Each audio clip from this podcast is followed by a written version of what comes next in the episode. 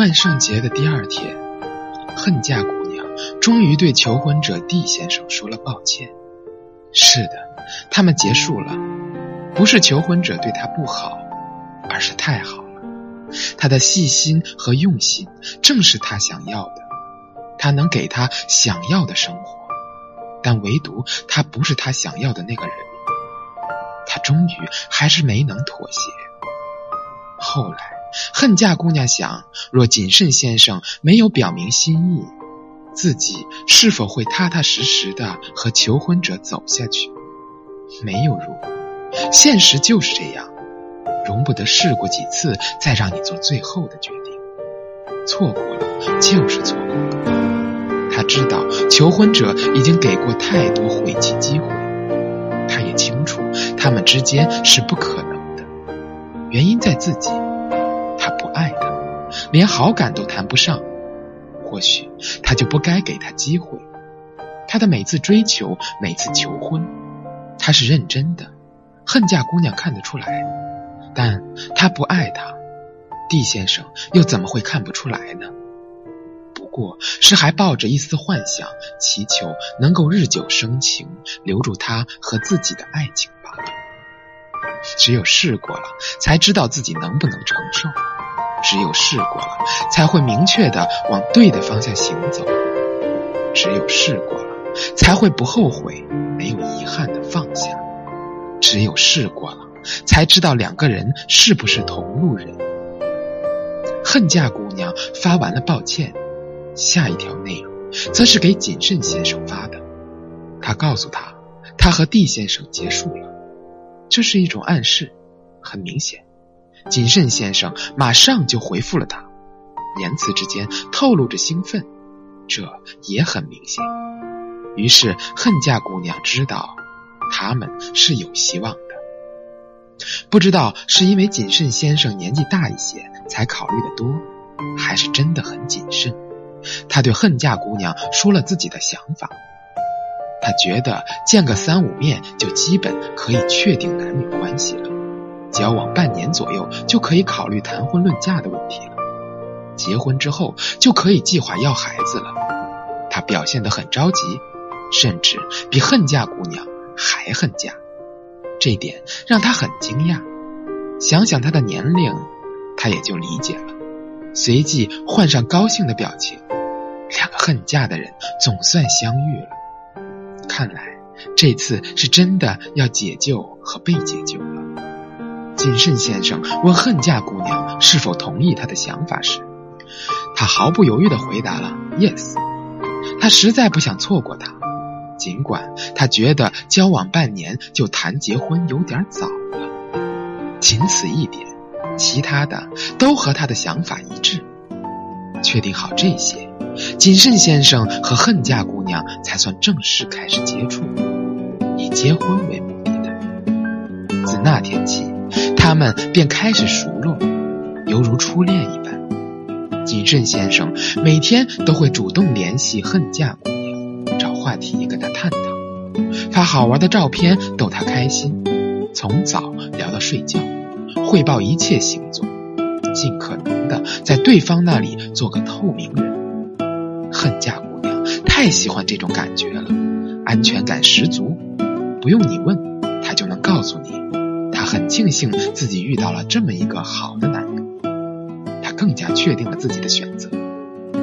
一天，谨慎先生说：“咱俩很久没见了，改天一起出来玩吧。”恨嫁姑娘依旧秉持着预约原则，他们约好了见面时间。她开始心中狂喜，想到自己是个宅女，去哪玩呢？她又忽然暗淡下来。朋友告诉她。这种去哪的事情应该交给男人来决定。你答应赴约就已经很给他面子了。恨嫁姑娘不是十分同意这种观点，她不太喜欢让别人替自己做决定，她希望什么都能够自己做主，即便不是自己专权，也至少要两个人商量而定，绝不能一方独裁。谨慎先生问恨嫁姑娘是否还记得自己的名。他立即说了出来，他很高兴，他能记得。随后，他拍了张工作证发给他看，第二次约会是个大晴天，俗称 APEC 蓝。谨慎先生到的时候，恨嫁小姐正准备出门。他问他用不用去接，他说不用，一会儿就到，因为离他家步行五分钟的距离，很近很近。恨嫁姑娘终于见到了朝思暮想的谨慎先生第二面，他很激动，很兴奋，很紧张，在心里。表面上，他还是一副波澜不惊的淡定样。通常，女人淡定，男人就不那么淡定。谨慎先生见到他说的第一句话就是：“晚上咱俩能一起吃晚饭吗？”好似生怕被他拒绝似的。听了，他的心里花枝乱颤，笑了半天，可还是在他面前情绪表现得很平稳，只是露出了那么一点小惊讶，然后说：“可以呀。”在他们见面之前，恨嫁姑娘还信誓旦旦地跟朋友说：“放心，我不会约会太久，下午两三点就能回来，晚餐等我一起啊。”谨慎先生选定了一家离恨嫁姑娘家很近的餐厅，他征询恨嫁姑娘的意见，得到肯定后下单，预定完成。在这期间，两个人在车里嘱咐驾驶位置心怀鬼胎。谨慎先生让恨嫁姑娘看手机上餐厅的信息时，两人挨得很近，近到任意一人动一下就能有亲密接触了。说的是脸部啊。奇怪的是，他俩离得如此之近，却谁也没有感到尴尬和不适，反倒有种舒服的感觉。各就各位时，恨嫁姑娘又恢复了先前的紧张状态，她的小心脏不能自已的快速跳动。她不知道谨慎先生是否能听到自己的心跳声，尤其是在他问他有什么想去的地方时，这种感觉更加加剧了。他感到自己快要窒息了。他想去什么地方？这个问题对他而言难度系数太大了。一个宅女想去的地方，除了家还有哪儿呢？他心里的声音在说：只要在谨慎先生身边，去哪儿都一样。多么肉麻的话，他是不可能说出口的。他唯有艰难的吐出三个字：不知道。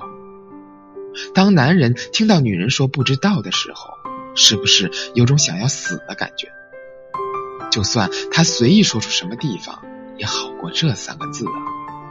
好在我们的谨慎先生早就有了想去的地方，他们去了潘家园的古玩市场，因为谨慎先生也是第一次去，不知道确切的方位，于是给朋友打了好几通电话才问清楚。两人起初逛的这家价格很贵，但很有艺术范儿。谨慎先生认真仔细的寻觅着想买的东西，转了一圈，很失望的离开了。他忽然意识到这可能不是朋友说的那家，便又拿起手机询问。果然，我们走错了。打开导航，目的地距离我们不远，步行就可以。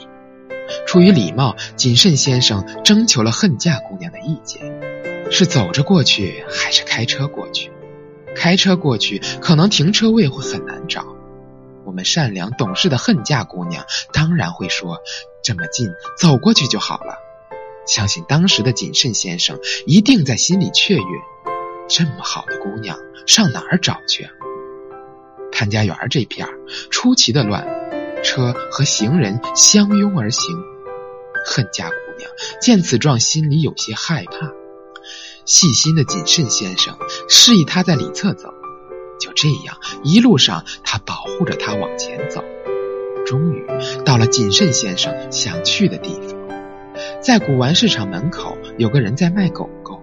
谨慎先生走上去对恨嫁姑娘说：“你还不摸摸？啊？”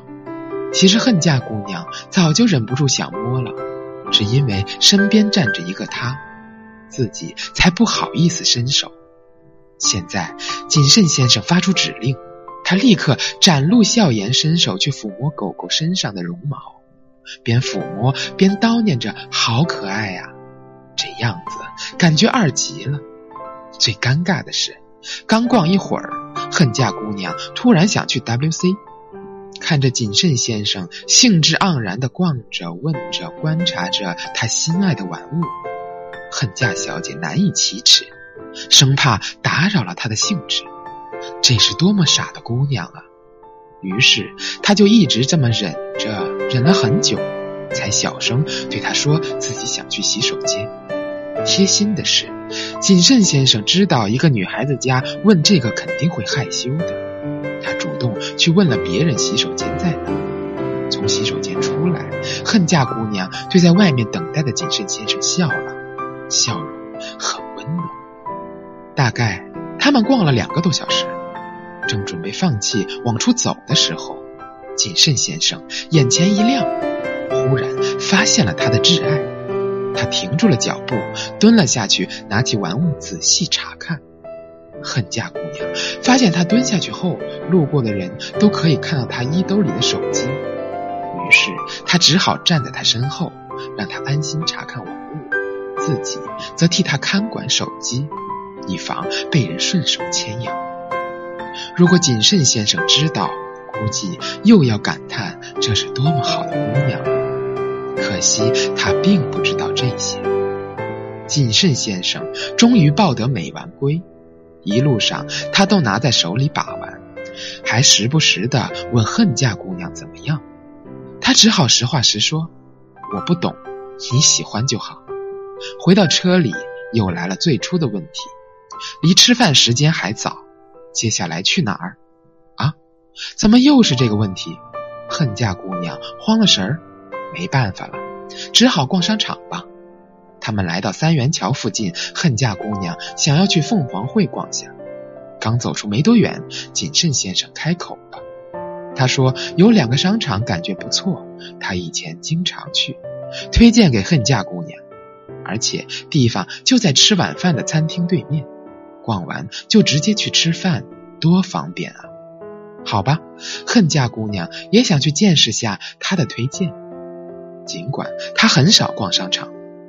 都说男人最怕的就是陪女人逛街，这还有主动提出陪逛的，真是挺新鲜的。这么难得的机会让自己撞见，真是幸运呐。晚餐他们团购的套餐，量那是非常之大，两个人吃绝对是多了。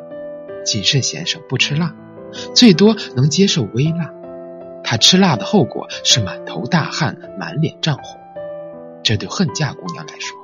倘若他俩真的有缘成了一对儿，那么他犯错时就用这个来惩罚他好了。没一会儿，谨慎先生就大汗淋漓，看得恨嫁姑娘赶忙伸手递去纸巾，这是多么贴心的举动啊！当然，谨慎先生表达感谢的方式是：我吃一两只螃蟹，剩下的全归你。如果你觉得谨慎先生是不喜欢吃螃蟹才这样，可就错了，恰恰相反，谨慎先生特别好这口，这家又是做螃蟹最好的，所以才带着恨嫁姑娘到此光顾。当两人填饱肚子，桌子上除了螃蟹，大部分都基本没动。谨慎先生提出要让恨嫁姑娘都打包走，恨嫁姑娘很不好意思，可看在他如此坚决的份上，只好答应。结果连续一周，他的中餐和晚餐都是这个。结好账，服务员说可以抽一次奖。恨嫁姑娘手气很差，抽了个五等奖，吐着小舌头逃出了餐厅。出来后，谨慎先生要求送她回家，因为第一次见面，恨嫁姑娘坚决不让他送自己回家，所以这次谨慎先生几乎用恳求的语气说。让我送你回家好吗？好，看在他这么有诚意的份上，他怎么会忍心拒绝呢？当晚，两人又在微信上聊了会儿，直到有了困意，才双双睡去。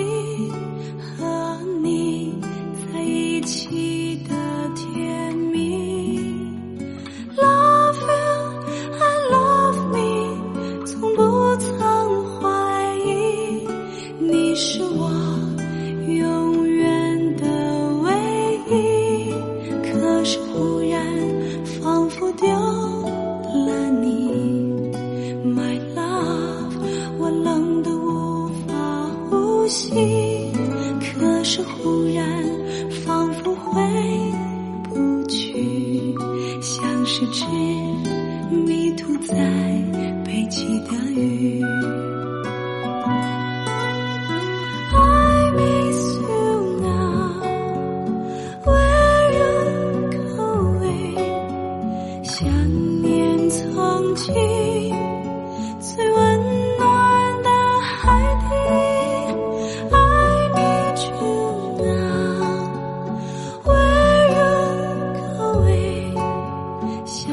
痴